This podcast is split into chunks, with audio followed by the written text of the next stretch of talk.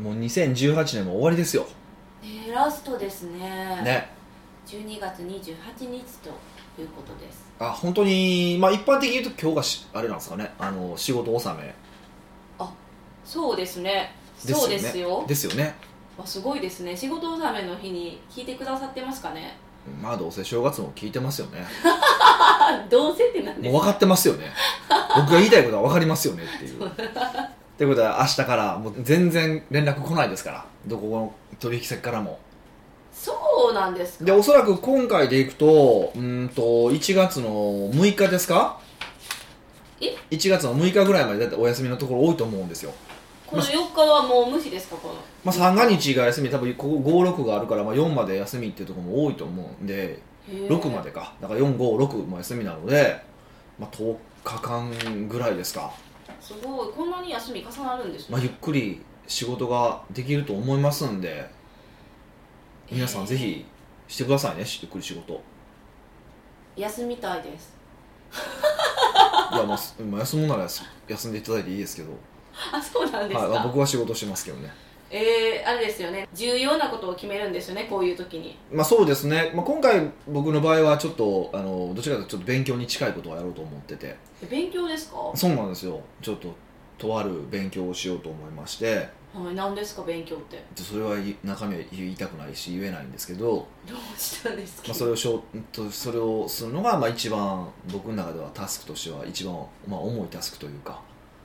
どれぐらい時間かかるんですかそいやの勉強するのわかんないですよ多分最低その10日間はかかるやろな、まあ、いろんなワークもあるからこの10日間は丸々フルフルでかかるんちゃうかなっていうふうに思っててえー一応だから普段なら毎日その朝みあの文章を書いてその後4%業務をやるっていうふうに僕はまあ4%業務で一番重要な仕事のことですけどあのやるっていうことを決めてるんですけど多分その4%業務が全部それに置き換わる予定ですうーんはなんでそれを学ぼうと思ったんですかいいやもう単純に僕の尊敬する人に言われたんで、えこれいいから勉強した方がいいですよみたまいあ、な、これ勉強しなさいというふうに、まあ、言われましたというかまあ半分そ,、まあ、その方の話なんで、うん、そうですねまあそんな感じですかね有無も言わずははいっていや別にあのしなさいとは言われてないですよしなさいとは言われてないんだけどそれはまあし必要だと思ったんですそねれはしますよねっていう話なんで、まあ、僕の中ではまあねちょっと今考えたいこともああるんで、まあ、ちょっといいかなと思ってその僕と結構それとつながってたんですよなんかちょっと考えようと思ってましてそういうのにこう普段は取り組めないじゃないですかがっつり10日間も休んでね無理ですねそうなんですよでしかもあのあとちょっと残ってるのがあってですねあのイタリアに、まあ、行ったじゃないですかはいで往復で勉強しようと思って、まあ、動画をね普通オンラインでしか見られへん動画をわざわざあのアシスもう一人のアシスタントにお願いしてねダウンロードダウンロードをししててもまらったんですよすよはいなんですけど、えーまさかの全部は見れず半分ぐらいしか見れなかったんですよえっ、と時間がなさすぎてってことですかそうそう足りなかったんですよえらい思ったよりその動画が長くてへえその動画もまた学ぼうってその期間にだからそれそう残りの分もちょっと勉強はしたいなっていうふうに思ったりとかするんで割と今回はインプットがあー多いかなっていう感じはしてますねそれは2019年ポーンっていくためですかもちろん基本的にはあの2019年に役立つものしか僕は勉強していないのであの本当に役に立たない勉強はね普段からやればいいと思ってるんで、うんうんうんはえー私はもうゆっくり休もうかなって思ってましたいいですよい、えいいですよってもう別にそれはむっちゃ仕事振ってると思うけどね多分えそうなんですかえそん勉強してるがてら仕事振るんですかはいや勉強するってことは多分いろんなやりたいことが増えてくるわけだから、いあのー指示もいっぱい飛びますからねへえ、もう恐ろしいですねもう2018年幕閉じてほしくない逆にもいやもうもう本当うね始まってほしくないですよえらいことになると思いますよねだからまあ別にだからみんなもその勉強をしてくださいねっていう話はねあのじゃなくてなんかせっかく10日っていうこう時間があるので何かねこうやる何かこそ10日間でやるっていうふうに決めてもらえるとなんかいいんじゃないかなっていう気はしますね。でまあだからとりあえず言えることはなんかテレビなんか見てたりとか酒飲んでる場合じゃないですよっていうのはちょっと年始ってなんであんなお笑いするんですかね不思議じゃないですかどのテレビにつけても結構漫才してませんか年始だけまあなんかそうですね風物詩まあそうなんでしょうね多分あれですかね年明けにいっぱい笑うことがいいことだってことですかねそういうのとかあと事務所的なこうパワーとかまあいろいろあるんでしょうねも うそっかそっかうんそれでいくとあの東京の番組が制作してる漫才って腹立ちますよねえもう全然わからないでいすよやなんかねこれこれは多分関西人だけのなんかあれなんかもしれないんですけどあのなんか関東ののテレビ局がやってる漫才の番組ってその客とか、まあ、特にそのタレントも客の場合立場ってあるじゃないですか結構なんか見てたりとかするじゃないですか今とかもそうなんですけど審査員とかのあの顔写しようでしょ笑ってる笑ってないのへえあれいらんってって思いません漫才だけ写せやボケって思いませんあれめっちゃ思うんですよほんですっごい大たまには生放送なんか特にそうなんですけど大事なところを審査員の顔で映されるからいやいやいやいやいやってなななるんですよ、へえそう言われて気づきましむたそういうとこあるかなめっみちたゃいな腹立つんですよだからあれもうずっと映しとけよちゃんとと思ってなんなんその意味のないカメラワークと思ってえでずーっとやっぱそればっかり映しとったら飽きるって思っちゃうんでしょうねいやそんなことないと思いますけどねだからそうだって関西の漫才は多分ないんですもんそういうの、まあ、今はちょっと最近ね関西ローカルの漫才とか見ないで僕分かんないですけど、うんもしかしたらそう東京に毒されてきててそうなってるかもしれないですけど昔そんななかったですもん、へえあれ意味のないカメラワークほんまやめてくれへんかなと思って下になんか出てくるなんですかわテロップみたワいイなワイプワイプうにやればいいのん、いにやねそれならまだいいんですけどでもそう人が笑ってるから自分が笑うのも違うでしょ気持ち悪いわーと思って、まあ、アホかなと思ってなんか人が笑わな自分は笑われへんのかなってそ思いまっせんちそういう狙いでやってるんですかいや、わ、わ、いや、わからへんけど、もう理由が全然わからへんから、なんなのなと思って。笑いは難しいですよねみんなが笑っとったら笑っあ笑ってたら笑っちゃうから笑わせようとしてるんじゃないでもうすそかれはでもその漫才をもう命がけで考えてる彼らに対してすごい失礼ですよね。特にあの M1 の時すごい思いますね。ものすごい彼らはあれに対してこう命をかけて、ほんまもうね、寿命を削ってやってるわけですよ。必死でやってるわけじゃないですか。それをなんかどうでもや審査員の笑い顔とか映しやがってと、うん全俺もすすっごい思うんですけどね。え M−1 の時にそそうでしたっけ M1 はすごい多いですよ。M1 はすごい多い。えじゃあ M1 は関東が制作してるんです多か分そうだと思いますよ知らないですけどもうなんか腹立つんですよ、まあ、どうでもいいんですけどね最近見たのにもうその審査員の顔映してたことすらもう覚えてない、まあ、そもそも多分ほとんどの人はそののとこ気にしないですからね多そうそう分な何気にしようねんって話じゃあそのそれまでそう言われたらそれまでなんですけどねはいなんかもう気になるんですよねもうちょっとほんま本当僕割とお笑いには真面目なんでおかしいけどお笑いに真面目ってああ出てないじゃないですか m 1になんですかいやね最近ね出たいなと思ってるんですけどずっとね2019か今年あ来年は、はいに2020の年に出たらどうですかこう2年間準備してねそれぐらい多分準備期間いるやろうなと思いますよね本当ね真面目にやろうと思ったらあれ本当に一般公募あ応募してからでもやっぱこう上がってくる人一般人なんて絶対いなくないですか1回だけありましたよね確か M1 ってえあったんで一すか回だけありましたね一回だけなんか女の人のコンビで何がおもろいかよくわからなかったんですけど笑からんかったんや敗者復活いやま復活したいやまあとはいえいやだから決勝に残ってきてるからその時は面白かったんでしょうけどまあ要は多分ほタレントさんでは言えないようなブラックなネタでしたよね、うん要はタレントさんやったらそのね先輩後輩の関係もあるしあの業界の関係があるからまあ要はくそういう黒いこと言えないじゃないですかそうです、でね、も僕ら一般人だったら別に黒いこと言っても全然問題ないじゃん別にそうですね別にその世界で干されても何も関係ないわけだから そういう感じのネネタやった記憶はありますね面白そうじゃないまであ、すそか、こまで言うほど黒くもなかったですけどねそうなんですねはいはいはだからこう2年間準備するっていうのもこの新年のタスクに入れたらいいんじゃないですかねいお笑いの準備をする、はいじゃあまず半年間は、えっと、最近のお笑いの傾向と対策を調べるってところから始まりますけどね嘘やんそんなになんか機密にしなきゃいけないこといやそれやるやるからにはそこまでやらんとダメですよね本当ねでも僕はちょっとそれ無理なんで今忙しいんでいろいろやりたいことがあるんでえやるとしたら2人ですか1人ですえか漫才から2人でしょあそうかそうかそうかそうかそうかえ3人じゃなくて2人なんですね3人ってあるのええまだ3人出れるのかな漫才って漫才って2人なんです2か人でしょ知らんかったえじゃあ3人グループがやってることは何なんですか知らんがなそんなえー、笑いには厳しい真面目なんじゃないんですか3人の、ね、笑いに関しては厳しくないええー、誰とコンビ組むんかな楽しみね、それも含めて考えないとダメですもんねだからそうやって考えたらなかなか大変ですね候補いますかえ全然いないですはいなかったら無理ですねいえああのもうここよく聞いてくださってるモリシーさんとかはどうですかいきなりあの人だからすごい緊張したらすっごいカッチカチになりそうですけどねモリシーさんごめんなさい出してしまったなんか、うん、そうですねまあまあまあまあなんかねなんかそういうのもやれたら面白いなと思うんですけど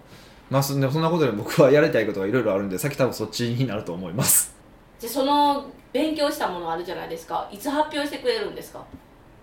いやしないですよ別にしないんですかうん別に外からなんか見える話ではないから地味に変わっていくって感じですかそのつもりですけどねはうーんい美香さんにはねすごい多分仕事がいっぱい降ってくると思いますけど当然えー、もう年明けてほしくないなめ ちゃくちゃ増えると思いますけど、ね、もう寝させへんけどね、えー、ブラックめっちゃブラックにまなあ、るじこゃうないいう時のための業務委託契約ですからねえいつでも聞いてるってこ社員とですかいやいや社員じゃないからあの何時間もう寝かさなくても大丈夫じゃないですか社員はほらちゃんとろあの9時6時で返さないといけないんですけど、はい残業で払わないといけないんですけどもう業務委託はもうねどんだけ使っても一緒ですからねあそうなんですかえこう無理ですってじゃあ言えばいいんじゃないですか業務委託だけどまあ、その場合はなんかね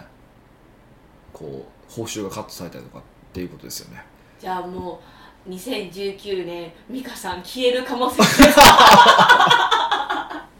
最後いうにいきなり突然もう来年いきなり一発目からいないみたいなポッドキャストもいないみポッたドキいなャスト誰あれ誰みたいなすんちゃんみたいな感じになってる可能性はま泣きにしあもあらないずないともお言い切れないなとあじゃあ皆さん今までありがとうございましたなんかちょっと2018年突然寂しい終わり方になりましたね最後に北岡秀樹の奥越えポッドキャスト奥越えポッドキャストは仕事だけじゃない人生を味わい尽くしたい社長を応援します改めまして北岡です美香ですはい今回のご相談はニックネームルーシモヤンさんのご質問を採用しましたなるほど北岡さん美香さんこんにちはこんにちはいつも参考になる放送ありがとうございますなるほど今日お聞きしたいのはお客さんからのお金がないについての対応です私はコンサルをしているのですが、うんクライアントでまれに個人経営の方などがいらっしゃる場合もありますうん内容を説明してクライアントも納得しかしお金がと言われる場合がありますうんこの場合1契約したいが本当に払えるお金がない2払えるお金はあるが捻出の仕方がわからないかっこ実は無駄な出費があるなどうんうん3そもそもサービスにお金以上の価値を感じていないのどれかだと思いますうんまず北岡さんならクライアントのお金がの言葉から123のどれかということをどのように判断しますかうんまた123の場合それぞれどのように対応しますか教えていただければありがたいですなるほどね、まあ、これはあの、まあ、たまたまこの方コンサルタントっていう場合ですけど、まあ、これどんなビジネスでも絶対ありますよね、あのー予算がないとかお金がないっていうそのお金を理由に断られるっていうのはまあ割と多いうん話なので、まあ、せっかくなのでこの辺の話はね確かにしておくと面白いかなと思ったんですよねまた年末にふさわしいかどうかは別の話ですけどねお 金のない話についてですもんねまあ、て っていうよりは、ね、あのすごい戦術的な話だからこれ今日聞いたとして明日から休みやから使えないっていうのはちょっとあるんですけどね確かにあでもまあ来年に向けて対応できるんじゃそうなでいすねですでかもあでも実際には本当はそういうことで、うんあのーなんていうかなそのお金がないっていう言葉そのものにどう対応しようかって考えてるうちはダメなんですよねまずまあ、あのー多分この方も書かれてると思いますけど、まあ、本当にお金がないっていうお客さんもいてるからあのなんていうかなこうもうそもそもお金がない人相手するのはよくないよねっていうのは、まあ、まずビジネスとしてはねだからどうしてもお金がない人に向けてビジネスをするなんてことはできないわけだようんビジネスが成り立たへんからそうそうない人ない人からお金取ることできないわけじゃないですかだってないねんもんないからねだからやっぱりお金を持ってる層とビジネスをする方がまあいいですよねっていうのはまあ大前提なんですよでもこの方もまあそれは分かっとるというふうに書いてるですけどね、まあ、書いてるんですけど、まあそのまあ、その上でじゃあ話をするとまず、えっと、それでいくとその相手にお金があるのかないのかなんて話はどっちでもいいことええなんですよその段階で出てきそのセールストークの段階で出てきたとしたらね、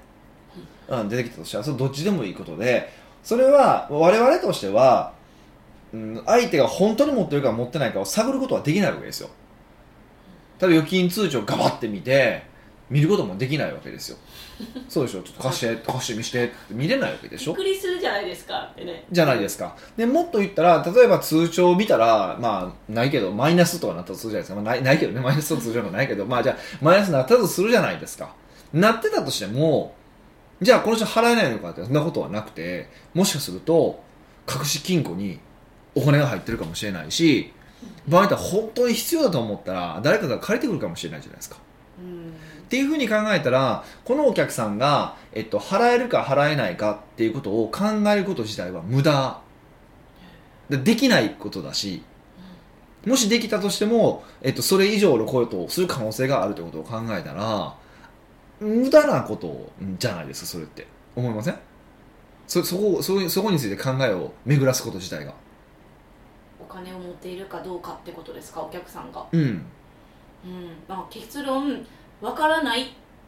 からですよねそうそうそう分からないわけだからそうそうその人が払えるか払える能力があるかどうかそれはんその知り合いから借りて払える能力もあるかどうかも含めてね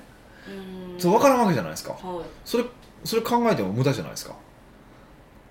そう言われたら無駄なんですけど考えてしまいますよねそうなんですよでも無駄なん ですよなのでその1番っていう選択肢ですねお金が、まあ、ない本当に払えるお金がないそうそううないっていう選択肢を考えても無駄なので考えないっていうのが一つんうんうんで2つ目が何だっけ払えるのに払えるお金はあるが捻出の仕方がわからないまあ、要はいろんな、なんか、あれなんですかね、なんか節約してとかっていうことなんですかね。まあ、それまではあんま考える必要ないと思いますけどね。でも払えるお金があるが捻出の仕方がわからないっていうフレーズがもう意味よくわからないんでいすやよ要は多分節約とかしていったら、要は無駄なお金いっぱいいっぱい使ってるんだけど、その無駄なお金を全部削っていったら払えるっていう話でしょ、多分おそらく。あでーそれも多分考慮しても、その人が、ね、年収の仕方考えへんかったらできへんわけだから、それも意味がなくて。確かにで逆に言うと、もっと言うと、欲しいってなったら捻出するじゃないですか。極端な話うわこのコート欲しいわと思ってクレジットカード切るじゃないですかで来月までに何とかしないとと思って何とかするじゃないですかヤフオクでいらんもん売ったりとかして何とかしするじゃないですかもうヤフオクで古いかメルカリかあ メとルかカでリ売っでて現金何とかするとかもするじゃないですかうんうんっはいていうふうに考えたらそれも実はあんまり考えても無駄なことであのいやじゃあ捻出の仕方教えましょうかって教えることもないでしょそうですねそうか、なんか、いや、払いたいんですかじゃあ、ちょっと仕方がないんで、じゃあ、あなたの経理の帳簿見見ますんで、無駄なとこ全部削り方教えますねっていうのもちょっと違うでしょまた他の仕事も増えますしなんかそ、それ違うじゃないですか。はいっていうふうに考えて、実はそれも考えても無駄っていう話なんで、結局結論3しかなくて、ええー、嘘一番こう直面したくないこ答えじゃないですか価値を感じていない。そうそうだよ、でもそう、いや、でそういうふうに考える方が良くないですかってことなんですよ。だから、無理してでも払おうと思えないようなプレゼンテーションをしてるって考えた方がいいんですよ。うん逆に言うと良いプレゼンテーションをしてこの問題を本当に解決したいっていうふうに思ったらうーんねなんとかしてお金捻出してくるよねっていうことっていうふうに考える方が良くないですか考える方はいいんですけど、うんそうやって考えるとちょっと自分を否定された感じになりちゃうじゃないですかやっぱり自分のサービスが言うてる値段に値しないって思うのちょっとね悲しくないですかそれはだからまあもちろん実際にと到達してない可能性はあるんだけど、まあ、その到達してるしてないってのはちょっと置いといて歌詞に対してであの到達してたと場合でも、えー言えることは逆に言うとお客さんに価値が伝わっていないってことじゃないですかそれって。うーんそうですよね価値を感じていないって書いてありますそうそうそうそうだからってことは価値が伝わっていないわけだから価値を伝えないといけないなっていうことなんですねでだからお金がないっていう、うんフレーズが出たらどうしようかっていうふうなまず対応はまず間違ってるんですよそれでいくとつまり勝負はその前に決まってるってことでしょそれって、そうですねプレゼンがあかんかったからってことですよねそうそうそうそうそうそうそうでお金がないっていう断り文句が出てきてるわけだからお金がないってお金あれここの中でお金がないとないなあれでもこれなんとかして買わないといけないって思ったとしたらお金がないとは言わないじゃないですか結局はあの断り文句やってことですかと思うのが一番正解ですよねってことですうんどだって1にはどうしようもないわけだからうんうんなので考えるべきことはだからこれがまさにそうしょお正月の話につながってくると思うんですけど本当にお客さんにとって、えー価値が伝わる伝え方って何なのかってことは考えた方がいいですよね価値の伝わる伝え方うんえルーシモヤンさんはそのまれに個人経営の方がいらっしゃるって書いてたじゃないですか、うんうんうんうんだからその対象は主に法人まあそそうでしょうね思っはたんですい、ね、はい、だから法人の商え商品を法人向けにプレゼンテーションしてるんじゃないって思ったんですよだからその、うんうん今言ったことなんですけどねどういうこと今よくわかんないです何が言いたいんですかそれあは価値が伝わらんじゃないですかだって法人にのプレゼンテーションと個人のプレゼンテーションって客層が違うから合わせてプレゼンテーションを考えなきゃいけないじゃないですかあその相手に合わせてっていうねそうですそれはそうですだねからルーシモヤンさんがそれができてなかないんじゃないかなってああなるほど個人経営に近い人に対して心が響くようなプレゼンテーションができてないんじゃないかっていうことですね、はい仮説としてまあそれはだから確かにああると思いますね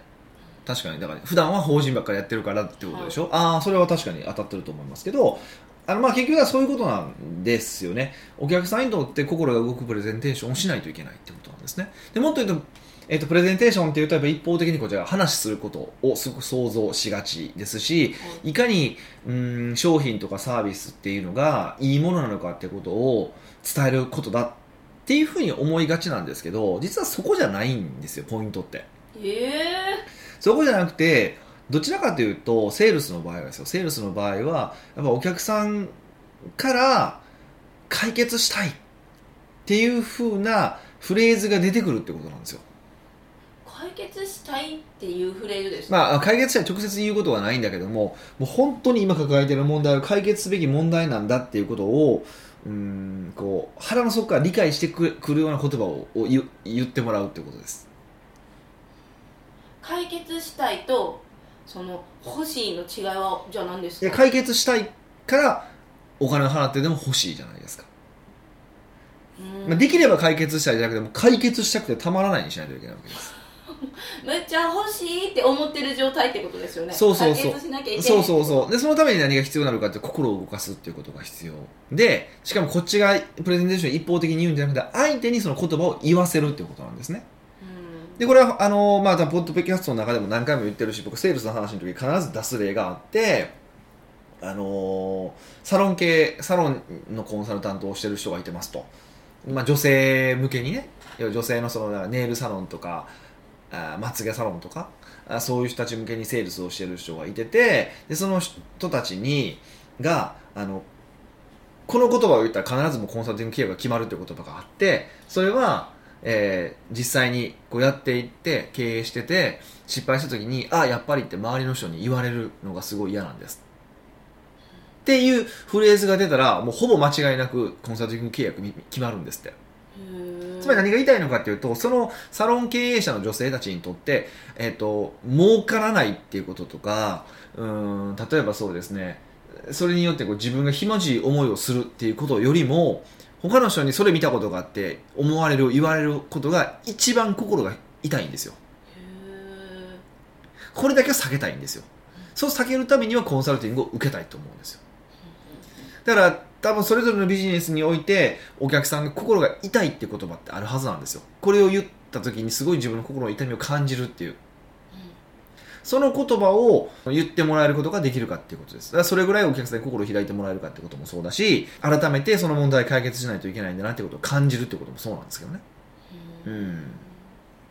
業種によって違うんですかそう人によってその痛いところは違う実際には人によって違いますよねやっぱりあくまでもだからその彼の話そのサロン系のコンサルタントの話もあの一般論でもちろん人によっては例えば家族が路頭に迷うっていうことで響くっていう人もいてるいてるしうーんそれこそ貯金残高が減っていくってことだけでもすごくへこむしあのなんだか解決したいと思う人もいてるしそれはもちろん人によって違うんだけど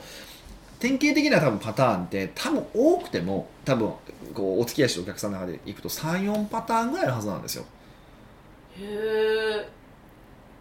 どうたえあのその業種に対して業,、産業まあ、パターン業種というがかそう自分の、まあ、お付き合いするお客さんで一般客と付き合う方もいてるわけだから業種って限らへんけども自分のお客さんで大体多分また来たこの言葉来たこの言葉来たら決まるみたいなパターンがあるはずなんですよでそれはほとんどの場合エピソードの形で出てきます今みたいにううんんじゃあ過去自分がセールした時にこのフレーズよく言ってたっていう人の時のセールストークっていうんですか、まさにそうだからそうセセールスした時に決まった時のセールストークの時にお客さんがどんなことを言ってたっけ特にどんなエピソードを言ってたっけどんな痛みを感じるエピソードを言ってたっけってことを思い出してほしいんですようんで逆に言うとそれをそのプレゼンテーションの中でだからセールスの中で引き出せるかどうかなんですよでそこまで引き出すことができたらもうあと解決したいという状況になってるわけでしょじゃあ解決したいという状況になったらあとはうちの商品サービスを使えば解決できますよっていうことを説明すればいいだけじゃないですかで向こうは解決する気満々だからこちらのその説明を聞く気があるでしょはいそこまでいったら聞く気があるからプレゼンテーションしても押し売りされてると思わないんですよそういう言葉が出てないのに自分の商品の良さばっか伝えたこいつ商品のことばっかり言いやがってってなって聞聞かなくなるんですよ確かにそうですねっていうことなんですねだからこのお客さんにとって本当に痛いエピソードを、まあ、見つけるでそれを、まあ、見つけたらそれを引き出すような質問を考えていくっていうのをそれこそこの10日間の休みの中で考えてもらえるといいかなって思います、うん、はいすんごいなんかアホみたいな質問していいですか はあの過去に自分が決めてた商談あるじゃないですか、いはいそのトークとかもうエピソード忘れてしまったっていう人はどうしたらいいですかじゃあこの10日間は諦めてもらって あの次の商談からちょっと意識して聞いてみるといいと思いますでも実際には全然覚えてないってことはないはずでいや過去の学校の話出てたなって多分あの振り返ろうと思うと結構出てくると思いますよ、そうなんでうんすうね、んうんこんなエピソードあったなって1個多分呼び水になるとダーンと出てくると思いますんで、まあ、1個ずつ調べてもらえるといいんじゃないかなと思います、はいじゃあこの10日間休むのも OK ですしこう仕事のことを考えることも OK ですし、まあ、休みは僕は OK しないですけどね OK しないですか、はやれないことをやるが僕のあれですかねもっとですもんね、はいお伝えし確かにあれもですもんねあの皆さん経営者ですもんね経営者ですからね休んでる場合じゃないですよはいはい奥越ポッドキャストではいろんなご質問をお待ちしておりますって思ったんですけど、はいこの10日間の中に奥越ポッドキャストへの質問を送るっていうのも2つぐらい入れてほしいなって今まあそれは素晴しらしいことですよやねったはいなので皆さん質問いっぱい送ってきてくださいはいというわけでまた来年良いお年を良いお年を